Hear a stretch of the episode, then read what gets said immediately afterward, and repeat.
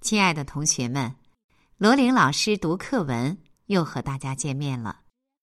今天我们一起来读第十八课《将相和》，请同学们翻开课本第九十一页，《将相和》。战国时候，秦国最强，常常进攻别的国家。有一回，赵王得了一件无价之宝。叫和氏璧。秦王知道了，就写一封信给赵王，说愿意拿十五座城换这块璧。赵王接到了信，非常着急，立即召集大臣来商议。大家说，秦王不过想把和氏璧骗到手罢了，不能上他的当。可是不答应，又怕他派兵来进攻。正在为难的时候，有人说有个叫蔺相如的勇敢机智，也许他能解决这个难题。赵王把蔺相如找来，问他该怎么办。蔺相如想了一会儿，说：“我愿意带着和氏璧到秦国去，如果秦王真的拿十五座城来换。”我就把璧交给他，如果他不肯交出十五座城，我一定把璧送回来。那时候秦国李屈就没有动兵的理由。赵王和大臣们没有别的办法，只好派蔺相如带着和氏璧到秦国去。蔺相如到了秦国，进宫见了秦王，献上和氏璧。秦王双手捧住璧，一边看一边称赞，绝口不提十五座城的事。蔺相如看这情形，知道秦王没有拿城换璧的诚意，就上前一步说：“这块璧有点小毛病，让我指给您看。”秦王听他这么一说，就把和氏璧交给了蔺相如。蔺相如捧着璧往后退了几步，靠着柱子站定。他理直气壮地说：“我看您并不想交付十五座城，现在璧在我手里，您要是强逼我，我的脑袋和璧就一块儿撞碎在这柱子上。”说着，他举起和氏璧就要往柱子上撞。秦王怕他真的把璧撞碎了，连忙说：“一切都好商量。”就叫人拿出地图，把允诺划归赵国的十五座城指给他看。蔺相如说：“和氏璧是无价之宝，要举行个隆重的典礼，他才肯交出来。”秦王只好跟他约定了举行典礼的日期。蔺相如知道秦王丝毫没有拿城换璧的诚意，一回到宾馆，就叫手下人化了妆，带着和氏璧抄小路，先回赵国去了。到了举行典礼那一天，蔺相如进宫见了秦王，大大方方的说。和氏璧已经送回赵国去了，您如果有诚意的话，先把十五座城交给我国，我国马上派人把璧送来，绝不失信。不然，您杀了我也没有用。天下的人都知道秦国是从来不讲信用的。秦王没有办法，只得客客气气的把蔺相如送回赵国。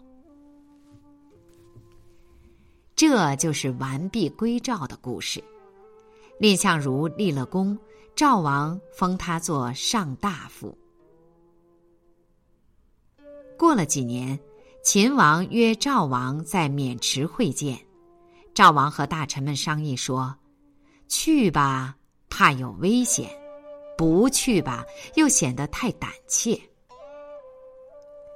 蔺相如认为对秦王不能示弱，还是去的好。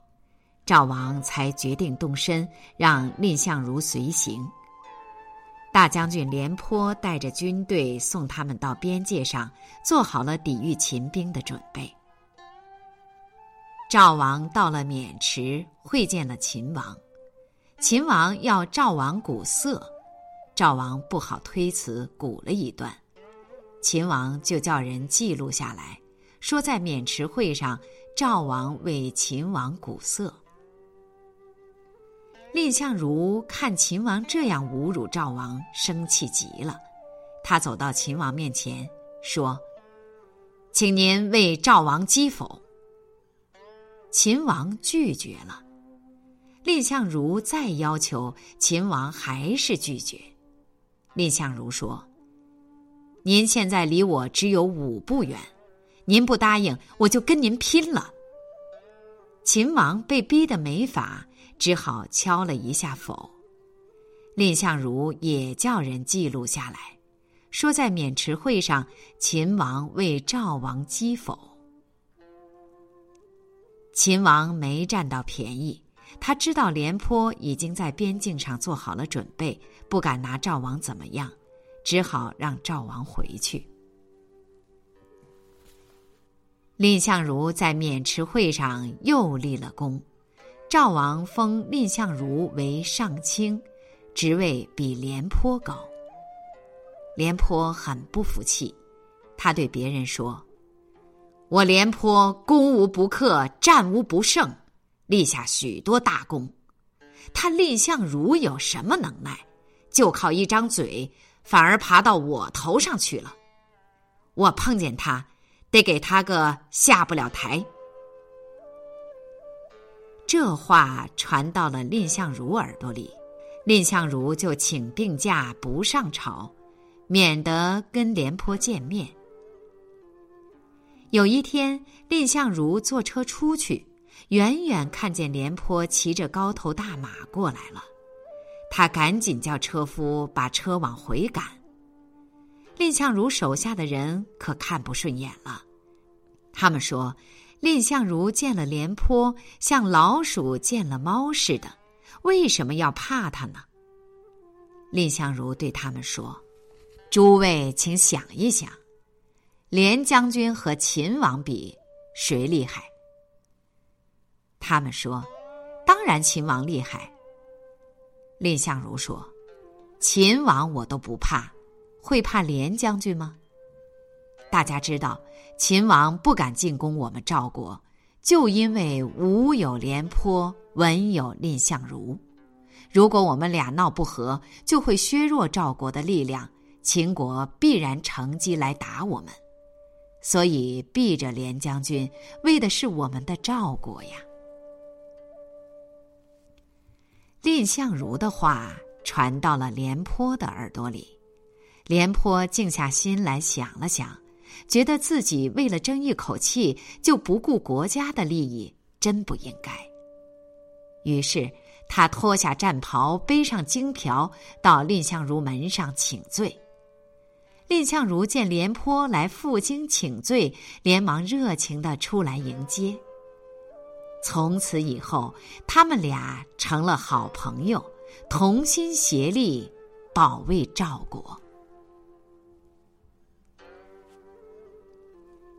好了，亲爱的同学们，今天的罗琳老师读课文就到这里，同学们再见。